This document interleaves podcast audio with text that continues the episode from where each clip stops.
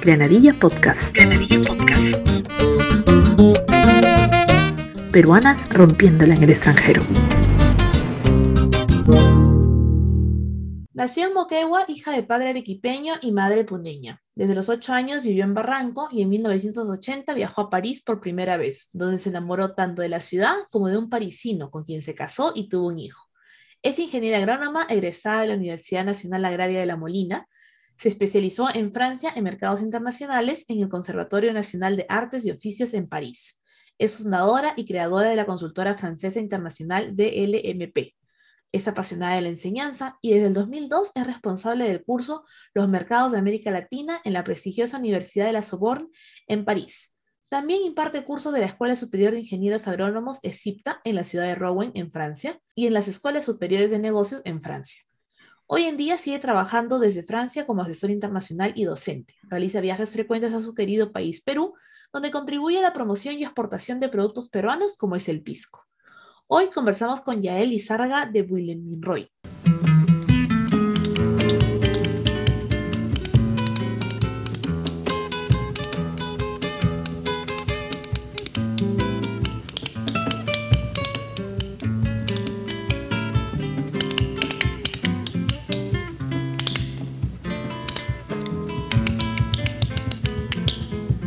Déjame que te cuente limeño, déjame que te diga la gloria. Hola Yael, bienvenida a Granadilla Podcast. ¿Cómo estás el día de hoy? Hola Ana Lucía, feliz, feliz, muchísimas gracias por tu invitación y esta presentación de mi reseña histórica. Para mí es un honor estar en tu programa. No, gracias a ti. Para mí, de verdad, es un honor tenerte a ti y ver tantas peruanas que le están rompiendo. Me sirve a mí de inspiración porque yo recién he empezado este viaje de ser migrante. Y, bueno, me mm. gustaría que, que, comencemos este episodio, porque en Granadilla Podcast nos encantan las historias de amor, que nos cuentes la tuya, por favor, con lujo de detalles. Ah, y aumento también. Aumento, obvio, obvio, obvio, obvio, por con exclusivas. Ana Lucía, eh, como te decía, toda una historia, mi vida, ¿no? Que la separo en dos partes. La primera, como Barranquina, en Lima, Perú, donde pues prácticamente desde los ocho años me crié, estudié en la Gran Unidad Escolar Mercedes Indacochea, luego continué mis estudios para recibirme como ingeniera agrónoma en la Universidad Nacional Agraria La Molina. Y como te decía, pues vine a París, una oportunidad, tú sabes, eh, hay amistades eh, que son maravillosas y conté con unas amigas muy lindas que fueron ellas las que decidieron venirse. Y una de ellas me dijo, nos dijo, yo no las voy a olvidar. Y efectivamente comenzó a mandar el pasaje a la hermana, la prima, la prima me mandó mi pasaje y así fue como aterrizo en la bella ciudad parisina y donde al cabo de unos meses pues me encuentro también con un parisino, con el que hoy día es mi esposo, con Claude. Eh, nos casamos después de cinco años. Pensé que nunca me iba a casar. y luego tuvimos un hijito y eso, digamos, en respecto a la vida familiar, ¿no? Y paralelamente, pues tú sabes, como toda mujer latina, peruana, pues nos gusta mucho el trabajo, ah, la independencia económica, y esa yo diría es una pasión, una pasión por trabajar, querer involucrarte en lo tuyo. Bueno, yo me recibí como agrónoma, mi título fue eh, convalidado por el Ministerio de Agricultura en Francia, que es uno de los pocos, digamos uno de los pocos títulos que te convalidan de esta manera y es el Ministerio de Agricultura de Francia que lo realiza. Y esto me permite con esta equivalencia de cinco años eh, de estudios superiores en agronomía eh, lanzarme de una manera individual porque bueno antes yo era salariada y por restricciones eh, del Ministerio de Agricultura ya no podía seguir haciendo salariada entonces pero sí podía trabajar por mi cuenta y es donde creo en el, el 27 de abril mi consultora ah, francesa, el cabinet BLPM, BLPM. Hoy día lo digo así, BLPM, porque si te cuento la historia, imagínate. Excelente la historia que nos cuentas, eh, Yael, de, de, de, cómo terminaste pues en París y conociste a tu ahora esposo y tuviste a tu hijito, pero quiere, quisiera también tocar el otro lado, ¿no? Porque uno eh, en los años 80 es diferente a, a, ir a Francia hoy, ¿no es cierto?, en 2021, aún, ¿no es cierto?, bajo el, el paraguas de ese tema del COVID y demás. Pero me gustaría que nos cuentes si hubieran dificultades con las diferencias culturales cuando llegaste eh, a Francia. Mira, para serte súper sincera, recontra sincera, personalmente yo no sentí absolutamente, uh. eh, diga, claro, hay diferencias culturales totalmente. Uh -huh. Para ponerte un ejemplo, nosotros cuando estamos en Lima, recibimos a algún extranjero, pues apenas lo conocemos, que apenas lo invitamos a nuestra casa, que si ese fin de semana tiene su matrimonio, pues lo invitamos también al matrimonio. En cambio allá, si a ti te invitan, la invitación es solamente para ti, no es para nadie más. Ah. No es para nadie más la invitación, ¿te das cuenta? claro, claro. Entonces, ahí sí un poquito para nosotras, porque éramos todo un grupo de chicas y queríamos salir siempre juntas, pero a no todas nos invitaban a la misma reunión o a la misma cena. Uh -huh. Y hemos tenido algunas anécdotas muy lindas, porque imagínate, una vez invitaron a unas cuantas amigas, ellas se fueron a cenar, pero llevaron a otra amiga, ¿no? Ajá. Que no estaba invitada. Que no estaba en la lista de invitados. Pero al final de la linda historia, se salió casando con el que hizo la invitación. ¿Te das cuenta? Está buena la visita. Sí, sí, sí, sí. Y esas diferencias culturales, también, bueno, la puntualidad, eh, que, o sea, uno tiene que saber, mira, mi abuelita nos decía, a la tierra que fueras, haz lo que vieras, de manera que tú sigues el, digamos, el patrón cultural del país, del lugar o de la casa donde tú estés, ¿no? Entonces ya con ese, esa enseñanza que tú la tenías, pero nunca la había aplicado, ¿te das cuenta? Uh -huh. Porque siempre había estado en Lima.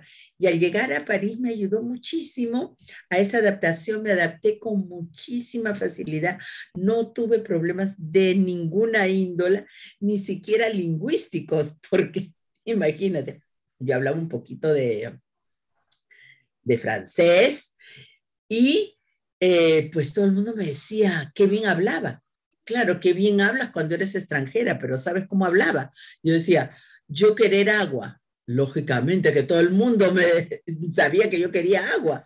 Claro. Y yo me la creía, pues yo creía Ajá. que hasta que un día, pero así largo tiempo después, como los tres años, un amigo me dice, pero ya él, ¿hace cuánto tiempo que estás acá?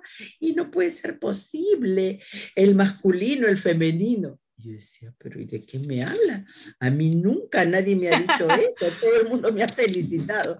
Y ahí ya me puse un poco las pilas claro. para mejorar mi, la pronunciación, por supuesto, que uh -huh. definitivamente eso sí, yo creo que lo tendrá hasta los últimos días. El wiwi, el wiwi. Exacto, la pronunciación.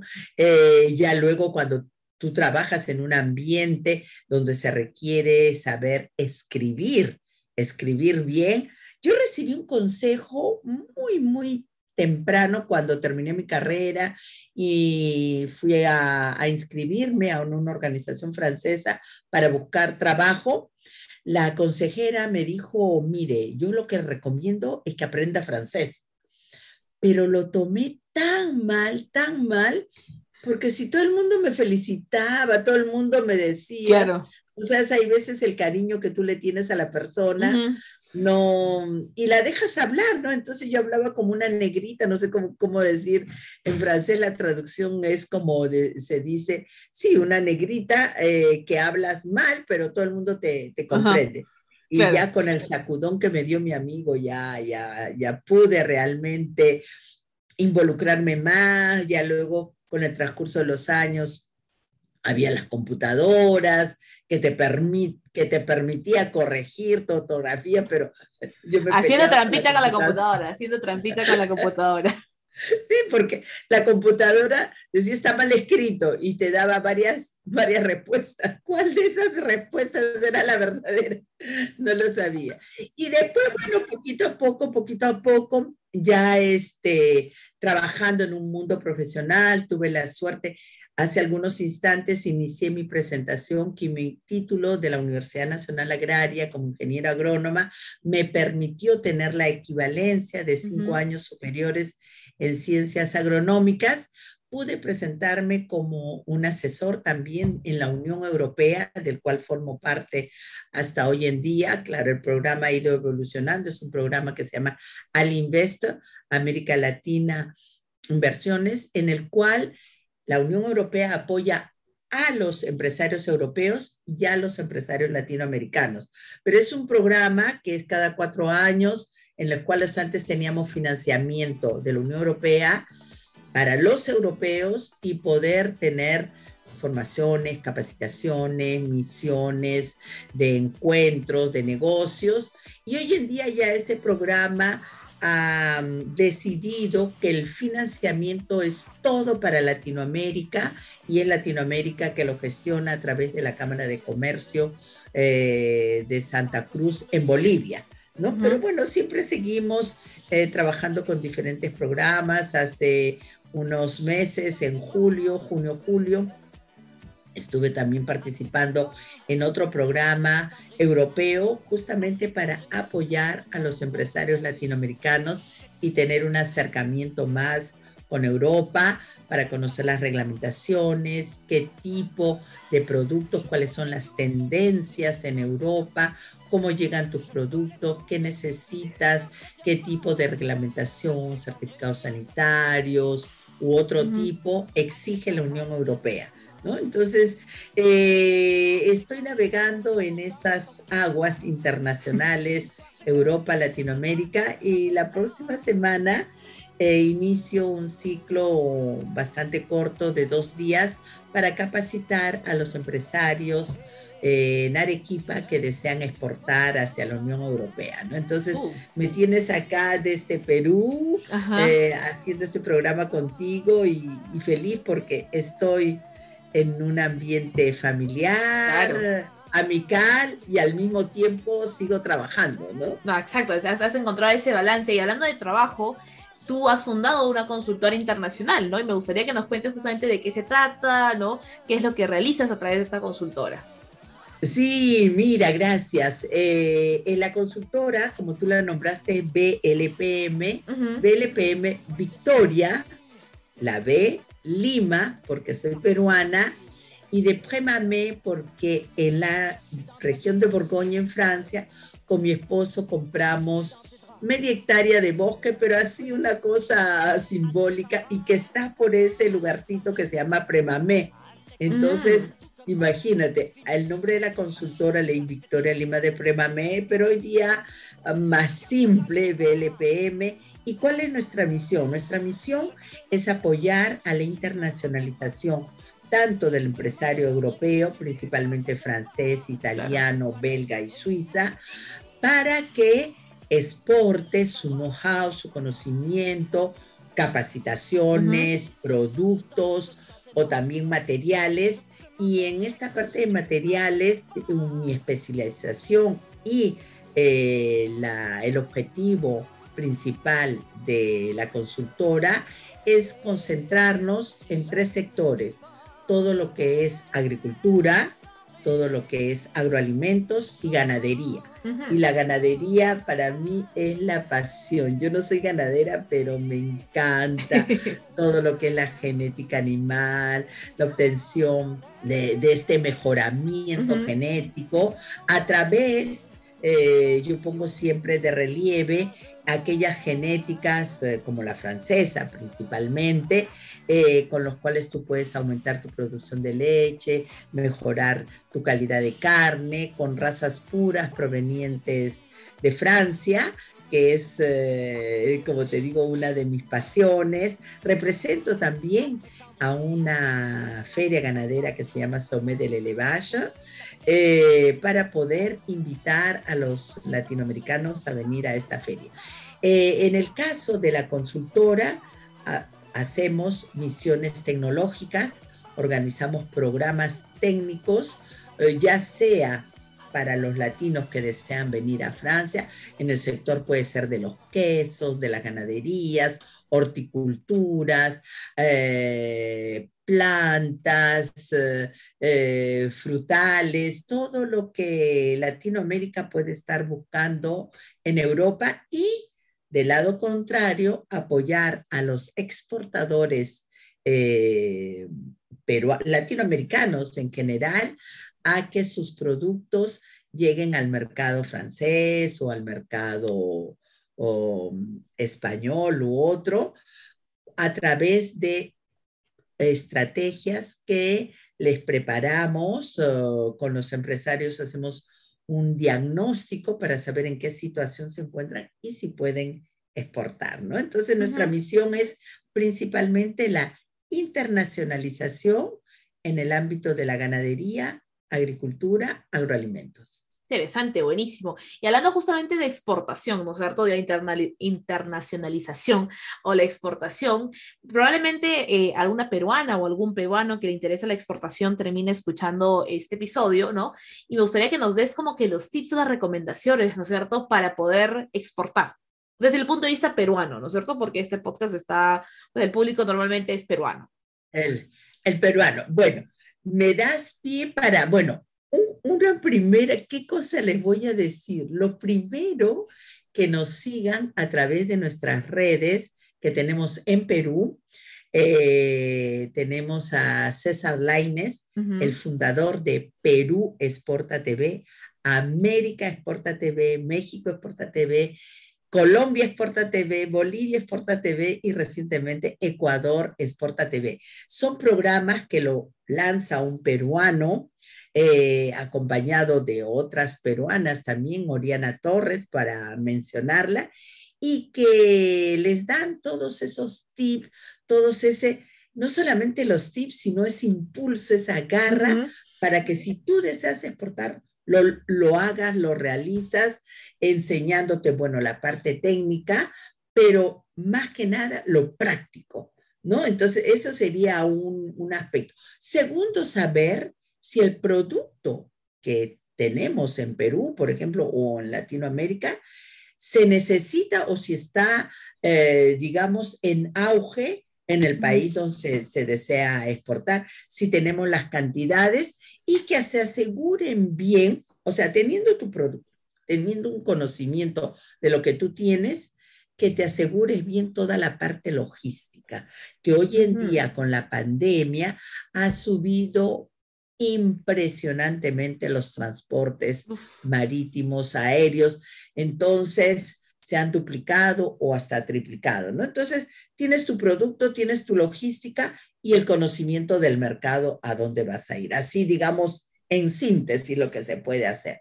Lógicamente, tienes que hacer tu estudio de mercado, tienes que visitar también, tienes que venir, ir a las ferias para que veas y sientas cuáles son las tendencias y lo que, eh, cómo está la demanda, ¿no? Nosotros desde Latinoamérica, Perú especialmente, eh, somos ricos en materia prima y que nos solicitan y queremos. tenemos el cacao, eh, el café, este tipo de productos, pero hoy en día ya tenemos nosotros que ir pensando y reflexionando para que nuestros productos salgan con un valor agregado. ¿No? Que si no solamente exportes cacao, que exportes chocolate. El café, bueno, ahí es el, el mundo del café, tal vez hagamos otro día, bueno, tú, eh, tu programa, eh, y principalmente con, con, las peruanas que estamos en el extranjero, como dice que la estamos rompiendo en el extranjero. Así es pero me da la idea a invitarte y que puedas hacer tu programa con otras latinas o crear tu mismo programa. Claro, por supuesto, por supuesto. No, y muy buena idea, buena idea hacer una réplica de esto. Y hablando de, de, la réplica y hablando de, de, estos temas, yo sé que tú también eres docente, ¿no? Y lo, lo mencionábamos en la bio. Eh, y, hay, y, siempre se habla de que a veces hay muchas eh, distancias, ¿no es cierto? Muchos vacíos entre la educación en Perú, la educación superior, ¿no? En Perú y la educación superior en, en, en, Europa, ¿no? En diferentes países. Entonces, de pronto nos podrías contar, uno, cómo funciona la educación superior en Francia y dos, qué podríamos aplicar, ¿no es cierto?, de, de Francia en Perú. Ya, mira, eh, ¿cómo funciona? Hoy en día con la homologación europea, a nivel superior, tenemos el trío LMD, L, que es la licencia, son tus tres años superiores después de tu bachillerato, o sea, como decir después del quinto de, media, para nosotros sería la licencia que la sacas en tres años, luego viene LM, M que es el máster, tienes dos años, tienes máster uno y máster dos, y después de, del doctorado otros tres años más, ¿no? Entonces, a nivel europeo y bueno, francés,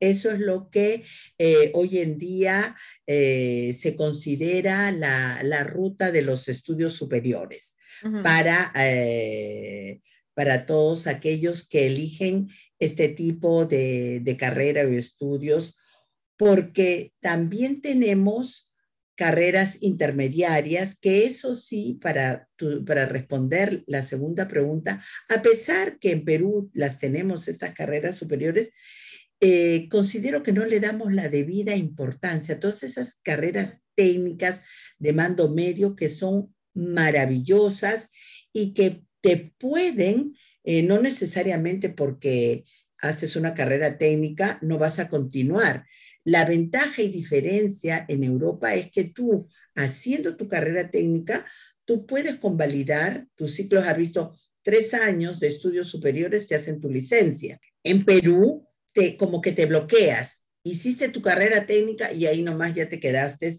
o a no ser que esté un poco descontinuada de los últimos procedimientos. Eh, para nosotros, o sea, yo diría que eso es lo que nos faltaría desarrollar más estas carreras técnicas que son de muchísimo, todo lo que es ahora en la digitalización, en el marketing digital, son carreras muy nuevas y en las cuales eh, Perú, el peruano, donde involucro también a las peruanas, tenemos una capacidad innovadora maravillosa, ¿te das cuenta? Entonces, explotarlo más y vender este tipo de, de, servicios, no solamente quedarnos eh, en la venta de productos tradicionales, ¿no? Nuestro servicio, nuestra innovación y, y la carrera, la carrera, la enseñanza, ¿no? La enseñanza es algo que yo creo que todos los docentes que la practicamos lo hacemos también con muchísima pasión, porque bueno, ahí rica no te vas a volver a. te vuelves rica, pero de conocimiento, de ese amor por transmitir lo que tú sabes y los alumnos salen mejores que los profesores. corregidos y aumentados, corregidos y aumentados. Sí, sí, no, y verdaderamente tenemos alumnos que, que alcanzan esferas a nivel internacional, trabajando en el Banco Mundial, trabajando en compañías, bueno, como L'Oreal, como Nestlé, eh, y, y cuando vemos toda su carrera y cómo es que llegan a esas esferas profesionales, nos sentimos sumamente satisfechos. Qué genial, qué, qué bonito escuchar eso, ¿no? Porque uno como docente, como tú dices, no millonario no se vuelve uno en la docencia, pero la satisfacción de ver a tus estudiantes lograr estas cosas, ¿no? Seguir creciendo, verlos crecer, te, te llena de satisfacción y tú dices, ay, yo le enseñé, ¿no es cierto? Y cuando regresan ellos a ti, te dicen, profesora, gracias a usted, no, yo aprendí esto y por esto logré tal cosa, es una satisfacción que, que pues no tiene precio, ¿para qué vamos a mentirnos? No, no tiene precio y es muy, muy buena. Total, totalmente gratificante. Así es. Y mira, con más de con ya casi 40 años en Francia, ¿no es cierto? Ya, ya, yo, ya tú eres ya mitad francesa, mitad peruana, o muy pronto más francesa que peruana, ¿no es cierto? Y me gustaría que cerrar con esta pregunta, ¿no? ¿Qué le dirías a una peruana que busca mudarse a la eterna ciudad del amor? Yo, pues, o sea, todo el mundo de Francia, ¿no es cierto? París, con la Torre Eiffel, la ciudad del amor y todo eso. O sea, ¿qué? Porque a veces uno viene, vive y uno de los objetivos de Granadilla Podcast es quitar un poco la, la, ilusión de este país es perfecto porque es perfecto, ¿no es cierto? Sino también yeah. saber a, a, qué estamos yendo, ¿no? Entonces, ¿qué le dirías a alguien que quiere mudarse a, a, la eterna ciudad del amor? Bueno, que, que si es su sueño, que lo haga.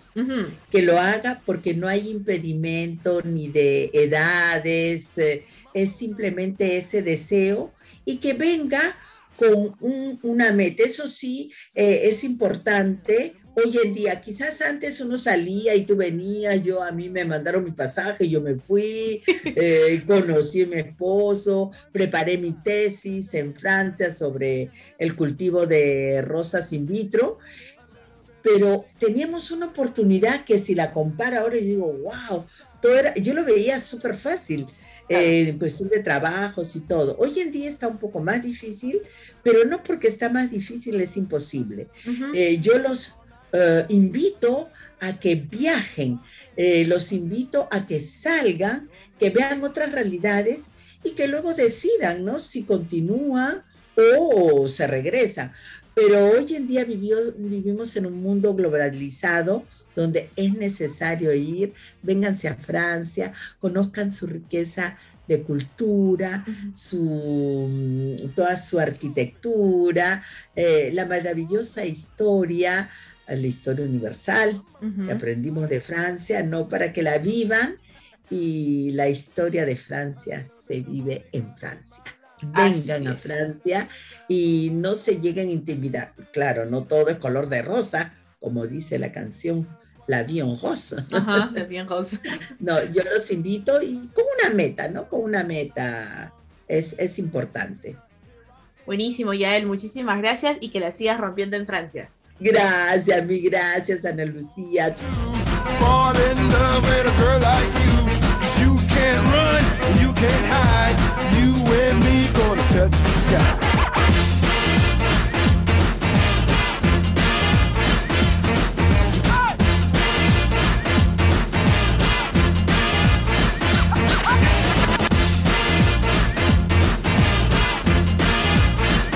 Mambo number five. Hoy quiero saludar a todos los que me escuchan en Perú, Estados Unidos, Países Bajos, Reino Unido, España, Suiza, Singapur, Nueva Zelanda, Australia, Brasil, Italia, India, Alemania, Guatemala, México, Canadá, Colombia, Israel, Francia, Japón, Bolivia, Argentina, Suecia, Indonesia, Dinamarca, Noruega, Bélgica, Costa Rica, Ecuador, República Checa y Chile. Gracias por acompañarme en esta iniciativa. Y si eres una peruana rompiéndola en el extranjero, avísame porque quiero contar tu historia. Granadilla Podcast. Podcast. Peruanas rompiéndola en el extranjero.